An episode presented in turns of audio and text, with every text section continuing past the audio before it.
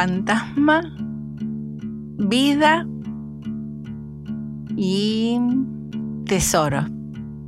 Fantasma porque tenemos muy mala prensa en el conurbano, parece que hay fantasmas. Vida porque en el conurbano hay una vida enriquecida y ha nacido mucha vida en libertad en, en el conurbano. Y tesoro justamente porque la vida es un tesoro aquí en el conurbano. Suena conurbano. Suena conurbano. Warning Radio. Periodismo, identidad, territorio. Warning Radio. En este episodio de Suena con Urbano Warning Radio, Sandra Simón, integrante de la cooperativa Red Parientes. Sandra, ¿cuándo fue la primera vez que acompañaste una gestación o, un nacimiento? Cuando estábamos estudiando un grupo con Rolo en el terciario, él nos propuso eh, no solamente estudiar, sino practicar, eh, hacer prácticas, eh, haciendo guardias en la mutual. Y mm, esos fueron los primeros ensayos de estar ahí haciendo una guardia y a ver, acompañar cómo, cómo era esto de, de- de acompañar, acompañar al acompañar. ¿Qué estudiabas vos? Estábamos estudiando con Rolo eh, un terciario que formalmente nos recibimos de técnicas superiores en Administración de Servicios de Salud, y, pero que, bueno, ahí circulaba mucha información de una perspectiva de salud y de un- una forma de, de nacer no patológica, sino eh, exactamente así, como un acto fisiológico, pero fisiológico humano o sea, entendiendo al humano no solamente como un cuerpo con, con química, sino un cuerpo con emociones, con pensamientos, con historia, con una actualidad que influyen en ese cuerpo y en esa química. Eh, eso es la que estábamos estudiando allí. Y ahí fue la primera vez que, que entraste en contacto con, con esto de, de acompañar. ¿Te acordás ese primer, esa primera persona gestante? Esa, ahí? No, o sea, nosotros esto lo, lo- lo fuimos haciendo eh, mientras íbamos pariendo. O sea, eh, ya había parido dos de, de mis hijos y después del terciario parí dos más. Y eh, nosotros teníamos un grupo que se llamaba Paterno Materno, en donde veíamos los videos de los nacimientos y después éramos nosotros los protagonistas que estábamos ahí exponiendo cuál fue nuestra propia experiencia. El primer nacimiento sola, me acuerdo, que fue el 22 de marzo del 95, porque ahí una, una pareja me, me pide a ver si puedo acompañarlos en la casa. Y ahí estaba yo sola, acompañando. que fue, claro, un- una cosa así como, wow, eh, es posible, es posible. Cuando hay un- una pareja que tiene eh, como aprendido que puede hacerlo sin necesidad de intervención.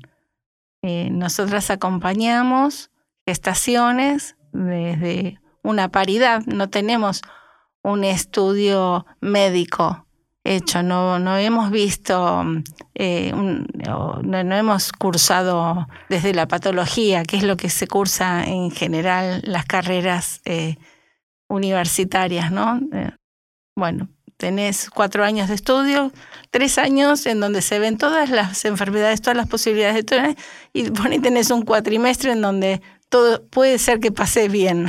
Bueno, nosotros lo, lo, lo fuimos viendo en nuestros propios cuerpos y en estos acompañamientos como la vida fluye y la vida es. Y a veces pasan algunas cosas que también se pueden abordar de manera más integral, no como, bueno, como el auto que se le desconectó una manguerita, hay que conectarla. En esta integralidad, las emociones, la historia, los secretos, los miedos pueden intervenir en el cuerpo y la- laburamos así, eh, en ese acompañamiento. Para que venga alguien al mundo que no es cosa menor, ¿no? Este, ni mucho menos. Pero vos ahí recién cuando, cuando contabas un poco esos momentos de estudio y, y de iniciar este, este camino, lo nombrabas a Rolo, a, a Rolo Freire. Contanos un poco, ¿no? ¿Quién es Rolo? ¿Qué rol tuvo? Porque ahí en, en Moreno su laburo fue muy importante y eso, ¿no? ¿Qué significó para, para la comunidad, para vos también, ¿no? En lo personal. Bueno, Rolo eh, es un, fue un santafesino que eh, decidió mudarse a, a Trujuy, en un lugar en donde en ese momento era barro y oscuridad, así lo decía él. Y así fue que conformó una cooperativa eh, para poder hacer asfaltos y, e iluminar las calles de Trujuy. Eso fue como, como su primera acción comunitaria. Y el, el, barrio entero fue el que fue pagando ese, ese asfalto y esas luminarias en el momento que pudo, como pudo, pero todos pagaron hasta la última cuota, digamos. Ese era un orgullo. Rolo, eh, después de, de muchas circunstancias, porque empezó la carrera de medicina, la dejó y después volvió y hasta que se recibió. Y él no, o la dejaba porque no podía entender que una persona que estuviera internada no tenga un nombre, sino que sea, por ejemplo, un hígado palpable. Acá tenemos un hígado palpable, acá tenemos un infarto de corazón, bueno, obviamente de corazón, acá tenemos, o sea, las personas que están internadas no tienen un nombre, un apellido, una historia, una circunstancia, son un órgano que está defectuoso. Y eso, por eso él se peleó tanto con, con la medicina. Y bueno, como médico eh, inauguró la clínica en donde eh, se intentó eh, que se convirtiera en una mutual también. Y ahí había un equipo y había, qué sé yo, o sea, operaba de apéndice, de vesícula. Pero hay un, un hecho que irrumpió en su vida que es cuando lo secuestraron. El 16 de septiembre del 76 lo secuestran en la dictadura cívico-militar, clerical.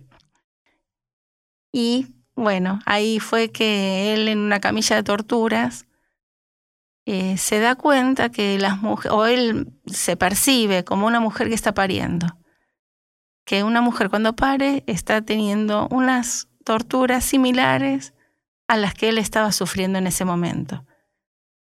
Y ahí es donde él, eh, en esa búsqueda que ya venía teniendo, obviamente, no es que eh, esto de repente y porrazo, ya venía teniendo una, búsqueda porque Mirta, su compañera de ese momento, eh, no quería ir a parir a los hospitales. Entonces él decía, pero ¿qué pasa? ¿Cómo es esto? Ahí se da cuenta y entonces empieza a ensayar una forma de acompañar sin intervenir. Y, y esto fue como, como una novedad, eh, en tanto que eh, dejó de tener eh, otras atenciones de salud para dedicarse solo a los nacimientos, porque ahí es donde él también dice, donde nace un, niño, una niña, no, no, no tiene que estar mezclado con la patología. Que, que sean los lugares que, que, donde haya salud. Y mm, eso fue muy fuerte porque ahí sucedieron entre los 70 y los, el 2000, que fue cuando muere la, la, esta experiencia como tal, sucedieron 4.300 nacimientos. Un montón. Un montón. Y en, en esos, yo que tuve varios, o sea, fui eh, como viendo eh, la evolución de ese trabajo, cómo eh, cada año lo que te proponía era algo diferente. Siempre había algo más para aprender. Rolo no se quedó con un, con un dogma de, ¿no? de esto se hace así o no se hace así. No. hoy era así y al otro año era de otra manera y se iba incorporando eh, otras técnicas u otras miradas para poder acompañar el nacimiento. Bueno, es toda una perspectiva que, que por ahí, digo, no es lo habitual encontrarse, ¿no? Cuando, cuando alguien va al hospital, digo eso, cuando una persona que está embarazada, que, que está gestando, va a un, hospital del conurbano, ¿qué es lo que habitualmente, digamos, se, se encuentra, le dicen, eh, el qué, digamos, qué procedimiento, así le dicen, bueno, esto es así, asá, digo, en tu, en tu experiencia, ¿qué has visto en, en estos años? Bueno, mucho. Eh, creo que hay cosas que no son propias solo del conurbano, sino que son de todo el planeta, porque la forma de atención eh, de- del nacimiento es algo que irrumpió a principios del siglo XX con la medicina, porque antes atendían las parteras en su casa a los nacimientos. Pero en un momento dijeron que así se morían mucho los chicos y las madres, entonces vienen los médicos a salvarnos. Y es- esta perspectiva eh, fue la que, mm, la que tomó todo el planeta. Y ahora estamos hablando de violencia obstétrica, de mujeres que son mutiladas o que son vejadas eh, o que son maltratadas. Es, em, bueno, si vamos más allá, es el patriarcado encarnizado en una mujer que es como el paquete de lo importante y una mujer que es peligrosa para sí misma y para su hijo. Eh, entonces es muy difícil eh, en, un- en una sociedad que, que lo ve así, ¿no? Porque si vos quedas embarazada, ¿qué te dice tu familia? ¿Ya fuiste al médico? Como que lo importante es eso. Si fuiste al médico, no está la pregunta, ¿y cómo te sentís? ¿Y cómo lo estás viviendo? ¿Querías quedar embarazada? No, estás, eh, no sé, eh, estás con náuseas, estás, ¿cómo estás vos? Eso no, no, no es la primera pregunta, es ¿Qué te dijo el profesional? ¿Y qué te dijo? salud? ¿Está todo bien? O sea, el está todo bien depende del profesional. Como que no hay una, un, como mm, una búsqueda de una respuesta desde, desde la introspección. O sea, no tengo ninguna herramienta para saber si está todo bien o no. Parece que no. Me lo tiene que decir un estudio, un médico. Así todo, sí, lo que vemos en el conurbano es que en las clínicas de las obras sociales, las cesáreas eh, son muy, muy, muy- el porcentaje es muy grande. Hay entre el 80 y el 90% de cesáreas en las clínicas de las obras sociales.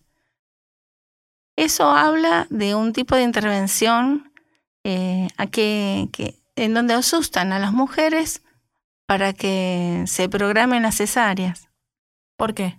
Y porque así controlan cómo, cuándo. Eh, hay un video que está muy bueno de Cualca, donde está eh, Malena Pichot eh, actuando, en donde va diciendo, no, pero yo no quería cesárea. Y bueno, termina haciendo la cesárea sola. siempre, digamos, como que ella quería una cosa y el médico la subestimaba, la inferiorizaba. Bueno, este tipo de cosas pasan mucho en el conurbano. Si aparte eh, eh, tu color de piel no es blanca, o si tu aspecto es medio indígena, o wow, o si sos muy joven, ese maltrato se, se amplifica, se amplifica. Se, y mm, es muy fuerte, es muy fuerte, porque eh, cuando nació mi primera nieta, al lado, en la maternidad Estela de Carlotto, había una chica de 16 años, morochita y sin pareja. La verdad es que eh, fue feo ver cómo la trataban eh, en la maternidad, en donde por todo lo demás es lo mejor que tenemos en el conurbano y en el país. Es la maternidad que fue creada desde la perspectiva de la centralidad de la mujer y la familia. Sin embargo, estas prácticas siguen estando, ¿no? O sea, la, la- el maltrato, la interseccionalidad eh, se, se sigue dando incluso ahí también. Y esto pasa mucho en el conurbano porque hay, eh, hay muchos marrones. Entonces, y muchas marronas. Entonces es, eh, es, muy, es muy del conurbano. Eh, al conurbano también están las clínicas privadas en donde te venden el, no sé, la pileta, el sillón superstar. El paquete premium de nacimiento. Exactamente. y si no tenés que irte a Pilar, a, ¿no? al, al Austral, en donde también está el equipo, y sale algo eh, fenomenal. En ese sentido, la tela de Carlota es algo espectacular, porque va cualquiera que esté... Eh, que, esté saludable, digamos, porque si hay alguna patología ya ahí no. Pero si, si no hay ningún problema de salud, ahí vas a parir. ¿Qué es lo esto particular, ¿no? Que, tiene esa maternidad que vos decís, bueno, es de, lo mejor que tenemos e incluso como una referencia más allá del conurbano. ¿Y cómo se llegó a eso, ¿no? Acá en, en Trujuy, en este eh, conurbano, ¿cómo, cómo llegó eh, después de, toda esa historia a, estar funcionando acá la maternidad? Bueno, eh, me parece que no es casualidad que sea en Trujuy a ocho cuadras de donde estaba Rolo. Eh, eso no es para nada casualidad. Así que el, me parece que, que, se intenta desde una institución estatal llegar a una atención mm, que esté basada en una ley, la eh, 25.929, que es la ley del parto respetado, en donde se apliquen lo que, lo que dice esa ley. Eh, cuando estaba Rolo no había esa ley y nosotros éramos todos kamikazes, o sea, era como estar pariendo en medio del campo, no, no, eh, no sabíamos lo que era violencia obstétrica, no se hablaba de eso, o sea, estos conceptos vienen eh, después, pero sí veníamos como no queriendo pasar por, por, por esas situaciones en, en, en los hospitales o en las clínicas. Y la Estela de Carlotto viene a, dar respuesta institucional, ¿no? Es una institución, a, esa búsqueda. Bueno, hay otras maneras de nacer, porque hay gente que dice, bueno, no, yo ni, ni la Estela de Carlotto, yo me quiero quedar en mi casa. Y de hecho, nosotros, eh, bueno, yo formo, formo parte de una cooperativa que acompañamos, pero también estamos participando de la Red Argentina de Casas de Parto que estamos eh, desde ahí queriendo eh, que se mm, eh, promulgue, bueno, que se empiece a discutir una ley en donde se habiliten casas de parto, nacimiento, que serían lugares en donde el nivel de atención no es incluso más bajo que el de la maternidad, donde no se necesitarían médicos, porque las parteras estarían absolutamente habilitadas y, mm, eh, capacitadas para atender los nacimientos, porque estamos hablando de nacimientos de baja complejidad. Entonces, es como que, bueno, la maternidad en estos momentos es lo mejor que hay y podemos seguir eh, avanzando. Eh, para nosotros, nuestra experiencia son 10 escalones más arriba en ese sentido. ¿Y, eso, hay resistencias, digamos, para que sea así? Digo, de los médicos. No, como te estás metiendo en un territorio ahí. Eh, obvio, sí, sí, sí. Bueno, de hecho, nosotras cuando, o sea, yo te estoy hablando del 95, cuando acompañé, que, lo sabía solamente esa familia, eh, algunos amigos, yo, y yo, no, no, no, no es algo que nosotros estuviéramos diciendo que estábamos acompañando eh, nacimientos o que estábamos acompañando gestaciones o lo que estamos proponiendo es algo como alegal, porque ¿dónde vas a tener a tu hijo? ¿En tu casa? Estás loca. Sos un irresponsable. Digamos, como que eh, sí, hay mucha resistencia porque eh, es una disputa de poder. Definitivamente. Es quién tiene el poder, quién toma las decisiones. Entonces, cuando nosotros creemos que no podemos, entregamos así, en bandeja, el poder de nuestros cuerpos, de nuestras cuerpas, a los médicos. Pero cuando le decimos, che, no, esto lo decido yo, no quiero que sea así. Y ahí, en un mano a mano, mujer, médico, médica, perdemos. Ahí perdemos, porque hay, no, no, no, no hay, no hay, eh, no hay simetría en, en, esa, en ese vínculo.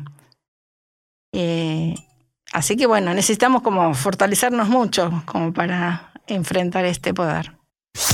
La Red Parientes es una cooperativa que desde hace más de 20 años acompaña a personas gestantes desde una mirada integral. Suena con Urbano. Warning Hablemos un poco de la red parientes Sí. en, en esto, ¿no? Este, ¿qué, qué, qué laburo vienen haciendo digo, para disminuir un poco esa, esa desigualdad? Este, ¿Es un- una cuestión de información sobre todo o, o hay otras cuestiones? Digo, ustedes desde la red, ¿qué es lo que ven ahí importante de seguir trabajando en el territorio? Mira, eh, tenemos como eh, muchas puntas de trabajo. Nosotros en el 2019 hicimos una, la diplomatura de géneros, política y participación y ahí es donde abrimos lo que nosotras estábamos haciendo así bajo tierra, eh, como, a ver, que esto sea una política pública. Y eh, como trabajo final hicimos un proyecto de intervención en políticas públicas que fuimos al, al, al- al sindicato, no, al, Municipio. al municipio, tocando las puertas de todas las secretarías eh, para decir, bueno, tenemos este proyecto y lo queremos llevar adelante. Tenemos este proyecto y lo queremos llevar adelante así, ¿no? A la de salud, a la de género, a la de derechos humanos, a la de justicia. Y bueno, en estos momentos estamos como ahí de, de- empezar el programa, de que nos contraten para hacer el programa. Ahora, ¿qué, ¿cuáles son las líneas de acción? Por un lado, lo que es la divulgación de derechos y visibilización de la, de la violencia obstétrica. Una de las cosas que nosotros vemos es que no se habla de la violencia obstétrica, no se sabe. O sea, las mujeres eh, no, no salen de esos nacimientos sabiendo que fueron violentadas. Entonces, eh, y se romantiza mucho el nacimiento. Ay, es tremendo, es como que no, no se habla de esto y cómo voy a hablar yo de lo que me trataron, de lo que no me trataron, de, de que me duele, de que me sentí re mal. Si yo tengo a mi hija o a mi hijo en brazos, ¿qué más puedo pedir? Como que todo eso queda invisibilizado y entonces eh, muchas veces cuando hablamos de violencia obstétrica, las mismas mujeres eh, como que justifican las acciones de los médicos porque o ellas no supieron dilatar, o ella gritaba mucho, o ellas, no sé, lo que fuera. Entonces hay que hacer mucha divulgación para darnos cuenta de qué es lo que está sucediendo detrás de esas puertas de la sala de parto. Eso es como una línea de acción. Eso lo hacemos con las organizaciones sociales, con los sindicatos, o en, en eventos por efemérides, por la Semana del Parto Respetado, o bueno, en, así, en, en diferentes eh, circunstancias. Después tenemos una línea de acción con las gestantes directamente, que es los trabajos de, esta, de, de este abordaje integral de, de la gestación, eh, del nacimiento, del puerperio, en donde podamos ver como una continuidad de una mujer que está interogestando o exterogestando, porque los, bebés nacen muy prematuros, no, no, no, de- siguen dependiendo mucho de, de esa madre, que puede ser reemplazada, pero si está la madre es lo mejor que le puede pasar a ese bebé. Y, y esa madre que esté eh, no eh, sacada porque está sola, también esa madre necesita de, de- una tribu, ¿no? Y por otro lado, tenemos una línea de acción con las personas que atienden eh, los nacimientos, en donde, eh, bueno, no sé si saldrá alguna ley en el medio o no, pero ah, nosotros queremos aprovechar la ley Micaela para que haya una formación en perspectiva de género de la atención sobre el nacimiento. Es como, oh, un montón. Pero sería ideal, ¿no? Este, eso de la interseccionalidad, bueno, mirar una, tener una mirada más integral y, y más respetuosa de todo eso, que también debe ser como un momento esto, vos decías, romantizado, por ahí idealizado, ¿no? En el, deseo, o por ahí como muy traumático y les, siguen sumando más elementos a, todo eso. Digo, como que cada persona debe, debe ser un mundo. Sí, absolutamente. Cada nacimiento es un mundo. No hay dos partos iguales, incluso una mujer eh, tiene varios partos, nunca son iguales, un parto de otro. ¿Por qué? Porque esa mujer está dentro de un vínculo que es único y que ese vínculo va cambiando aunque sea la misma persona con la que tenga sus hijos. Eh, y, y, bueno, y las circunstancias, que si te quedaste sin trabajo, que si, no sé, si alguno de tus hijos se enfermó en el medio, digamos como que hay un montón de cosas que van atravesando y que te van afectando y que van produciendo cuestiones también en, el, en la gestación o en el nacimiento. Sandra, ¿por qué desde la red Parientes decidieron que sea una cooperativa? Este, ¿qué, qué, qué fue lo que hizo que, bueno, esta es la manera que, que tenemos para organizarnos y para incluso llevar propuestas ¿no? de, políticas públicas, ¿no? de, activar ahí en, en el territorio? Mira, creo que tiene que ver un poco con, con Rolo, que fue lo primero que hizo fue una cooperativa y, nos parece que, que, la cooperativa es una, una buena organización desde la comunidad, por lo que significa, por lo que estructuralmente se necesita. Eh, que no es una persona, eh, a mí me da vergüenza estar hablando yo sola acá, porque como formando parte de una cooperativa, eh, las compañeras dijeron, sí, sí, Sandra, anda. Bueno, tenés el acompañamiento y eso es lo que importa, si lo sabrán ustedes. Claro. Este, y, y bueno, cuando fuimos eh, viendo cuáles eran los, respaldos, ¿no? O sea, pensábamos, bueno, Em, el INAES como, como, eh, como este, esta gran eh, institución que acompaña a, a las cooperativas y mm, eh, no, no, no sé, me parece que tiene que ver con ese conjunto de cosas. Bueno, fuimos asesorados también por el Bebe Richie, que, que él nos, nos alentó, nos entusiasmó con, esa, con ese modo de, organización. Mari, su compañera, es nuestra compañera en la cooperativa también. Así que es muy una comunidad muy organizada y, cooperativamente ahí en Moreno. No, no, no. Moreno es tremendo. Vienen em, eh, funcionarias de otros distritos llegan a Moreno y no pueden creer cómo hacen una propuesta y es como que es un hervidero de gente que está dispuesta a, llevar adelante cuando es para bien de la comunidad, sí. ¿Y están en contacto con otras experiencias de, acompañamiento en otros territorios, en esto por ahí de, de pensar el conurbano? ¿Hay en otros distritos eh, experiencias como la, la, red parientes? O sea, ¿hay esas dificultades que ven en los hospitales y demás? ¿Es compartido? Eh, ¿Las propuestas que quieren llevar adelante también? Digo, ¿cómo está un poco ese, ese mapa? Bien. Eh, lo que nosotras hacemos no conozco, eh, porque nosotras no somos dulas, no somos parteras, eh, somos mujeres que hemos parido y que tuvimos este acompañamiento y este aprendizaje con Rolo en, e, en, ese tiempo. A su vez, cada una de nosotras, porque esto fue en los 90, cada una de nosotras fue como indagando, investigando, haciendo alguna otra formación eh, por lo cual nos fuimos nutriendo y teniendo como otras herramientas, no solamente la experiencia por la experiencia en sí, que es individual, sino pudiendo eh, también eh, abarcar como cosas más generales. Ahora, sí estamos en contacto con las dulas comunitarias de Morón, por ejemplo, o con otras agrupaciones de dulas de, mm, bueno, ahora se me olvidaron los nombres, pero las guardianas del origen, eh, eh, otras, creo que era Floreciendo, bueno, no sé. Hay, hay, y bueno, y con esto de la red argentina de casas de parto, ahí también estamos participando, en donde ahí hay de todo, hay puericultoras, hay médicas, hay dulas, hay parteras, ahí es, es un, un buen merengue.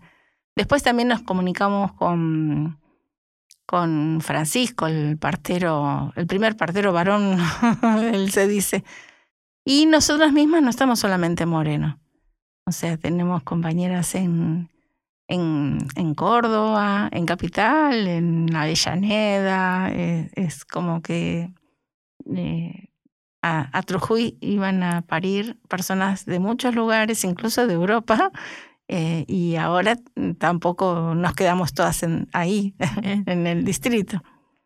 Eh, ¿Y van a ir a Trujuy a la maternidad? ¿O por la maternidad? ¿O a cualquier. eh, ¿O por, por qué experiencia llegan a Trujuy? Nosotras, las No, digo, parientas, claro, las, las, las personas que, que van a parir ahí, ¿por qué llegan a Trujuy Ah, a parir? Bueno, hay mm, a la maternidad va- llegan personas del distrito porque se, eh, se hacen atender en, en la atención pública de salud en las salitas y entonces si está todo bien les hacen la, la derivación a la maternidad. Eh, después, como, como es una maternidad que fue creada desde esta impronta, también vienen personas de otros distritos eh, a, parir porque quieren parir así y no tan intervenidas. Eh, sí, sí, ahí es, un, es, variado. Con el tema de la pandemia, que se recrudecieron algunas de las cuestiones de, violencia, sobre todo el contacto piel a piel, el poder estar con tu hija eh, en, esa, en esos primeros momentos. Eh, la verdad es que se hicieron aberraciones en- durante la pandemia. En ese, en ese contexto, la maternidad creció un montón porque todo lo que no sea COVID eh, estaba absorbiéndolo, la, la maternidad. Entonces eh, aumentaron al doble los, los nacimientos, creo. Bueno, no, o sea, esos datos no los tengo, pero sí, aumentó un montón los nacimientos en, en la MEC, en la maternidad Estela de Carlota. Y, y esta violencia que decís que se recrudeció en pandemia, eh, ¿tenían que ver con, con esto de, bueno, hay que mantener un distanciamiento o estar aislados, no, no veas a nadie? O sé, por ejemplo, de casos donde han entrado, o sea, o el protocolo era entrar sola a las consultas o a las ecografías. Eh, ¿en, en dónde veían ahí las violencias? Digo, ¿Desde lo físico o desde el trato con, con la persona que, que va a parir? Y empecemos por, por analizar que los nacimientos o la gestación se ven, o- sea, se tratan en el mismo lugar en donde se tratan las enfermedades. Que eso es una de las cosas que tendríamos que tratar de pensarlo desde otro lugar. O sea, em, el Posadas tiene una excelente maternidad. También trabajan desde esta perspectiva pero es un hospital de alta complejidad. Si yo no necesito esa alta complejidad, la verdad es que lo mejor es que no vaya al, Posadas, por más que sea el mejor hospital que, que tenga toda la tecnología, todos los aparatitos sabidos y por haber por las dudas. O sea, si, hay, si no hay un- un- una situación de alta complejidad que atender, lo mejor es que no vayas ahí, porque si no, el Posadas está lleno de gente, tienen que decir que no tienen camas, por nacimientos que podrían darse lo más bien en otros lugares. Entonces ahí ya tenemos una primera violencia, ¿no? Que es... eh, que no- bueno, no sé, es como, no sé si llamarlo violencia. Esto es como una situación a- a transformar porque esta situación es la que genera otras violencias, porque si hay COVID y tengo que estar tapeando de acá para allá y demás, o sea, es como, como, bueno, no, por acá no se puede pasar, ¿no? O sea, la burbuja, la mujer, si duerme con el, con el padre de ese niño, ¿cómo es que no puede entrar a la consulta? la burbuja dónde la estoy haciendo o a quién estoy protegiendo. Porque no es a la madre ni al bebé. ¿No? Entonces, em, bueno, eh, realmente eh, esto sí fue eh, grave y cuando una mamá tenía COVID, ah, la separaban de su hijo 15 días. O sea, se llegaron a hacer estas cosas que es, es gravísimo. O sea, un, un bebé apenas nace, lo único que necesita es a la madre, es esa piel, es ese perfume, ese es el latido, porque ahí se siente seguro, porque es lo que conoce. Imagínate que vos estás acá viviendo en el conurbano, te desmayaste y, amaneces o, atardeces en el desierto de Sahara. Vos ahí te desesperás porque no sabes para dónde salir. Porque si está el sol te quema, si está la luna te estás cagando de frío y no tenés ninguna herramienta para abordar eso. Un bebé se siente en el desierto de Sahara si está separado de su madre. Y eso es algo imperdonable para, desde la medicina. O sea, yo no puedo perdonar a la medicina que, haga, que hayan hecho esto como un protocolo de protección. O sea, si el bebé o la mamá tiene COVID, hay que tratarlos, obviamente, pero no separarlos. Eso eh, es tremendo. Podemos ver de qué manera, cómo, qué sé yo, que si le da, que si no le da la teta, que bueno, después se demostró que por la teta no, no pasa el, el, virus. O sea, en el por las dudas se hicieron episiotomías por doquier para evitar el tal vez desgarro. Ese tal vez desgarro, si te desgarras, ¿por qué el desgarro es peor que la episiotomía? O sea, ¿desde cuándo cortar todas las fibras, todos los músculos, es mejor que se desentramen algunos por un desgarro. O sea, esas son las intervenciones de por las dudas que se hacen desde la medicina patológica. Y medio así por, por mecánicamente. Absolutamente. Así se hacía eh, a partir de, la implementación eh, que viene en carreta de la ley de parto respetado, eh, se, va, se está dejando de hacer por protocolo pero en algunos lugares no. Es como si no estuviera la ley. La ley está para, para ser cumplida, pero está muy difícil. Vos le decías, te estás enfrentando con un poder. ¿Cómo, cómo, cómo es eso? Bueno, nosotros en, en, nuestro proyecto en Moreno, nuestra idea es acompañar al que cuida, cuidar al que cuida. Nosotros entendemos que fueron formados así. Por lo tanto, no les vamos a pedir que cambien eh, todo en un minuto, ni les vamos a, llamar violentos porque ejercen violencia que está institucionalizada, que no es una cosa personal. Pero sí empezar a marcar que estas cosas hay que dejar de hacerlas. A ver, ¿qué podemos dejar de hacer? ¿Qué es lo primero que podemos dejar de hacer?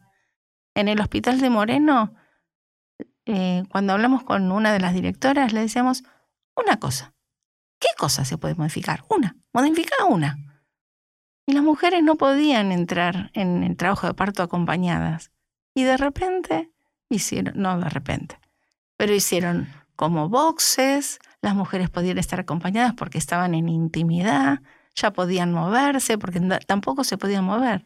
Llegaban, les ponían la oxitocina en, las venas, acostaste y callate y pujá, digamos, una cosa así era. Bueno, y ahora no. Y fue una reunión que tuvimos con la directora. Y que tampoco es una cosa que vos decís, ah, me arruinaste el presupuesto del hospital por este cambio. No, no, no, no, no, no, no, no, no. Y bueno, tenés guardias que son más amables, más amigables, y tenés guardias en donde no. Esto pasa en todas partes. Las instituciones son así. Y eso hay red, digo, este, sabiendo que hay instituciones más amables, de sugerirle a quienes van a, parir, bueno, mira, por acá o tenés estas opciones. Claro, claro. Sí, sí, sí. Bueno, eh, esa, es una de nuestras labores. O sea, nosotros no le decimos a nadie qué es lo que tiene que hacer. Nosotros decimos, bueno, si, si vas a ir acá, eh, tenés estas posibilidades, o sea, no, no, pedirle peras al olmo, ¿no? O sea, Ya sabés lo que te va a pedir, lo que va a hacer y lo que no va a hacer es esto. Si no querés esto eh, o querés otra cosa, bueno, y hace, tener el abanico. Pero tener el abanico hasta parir en casa. ¿No? O sea, este es el abanico. Y vos decidís. Porque ya sos grande o sos, no, sos nena, no podés decidir.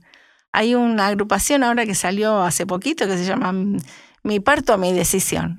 Yo celebro esas cosas porque es como que van nutriendo el discurso del cual tenemos que apropiarnos. Así como puedo decidir ser madre, ahora qué suerte que lo puedo decidir, porque antes era, bueno, era tu destino, Sí. tenías que ser madre. Igual que quieras abortar. Bueno, ahora podés ser madre si lo elegís, podés abortar si lo elegís, pero si elegís ser madre, ¿por qué no podés elegir cómo, dónde y con quién? Parir. Es una locura. ¿Qué es lo que más te gusta de acompañar, Sandra? Eh,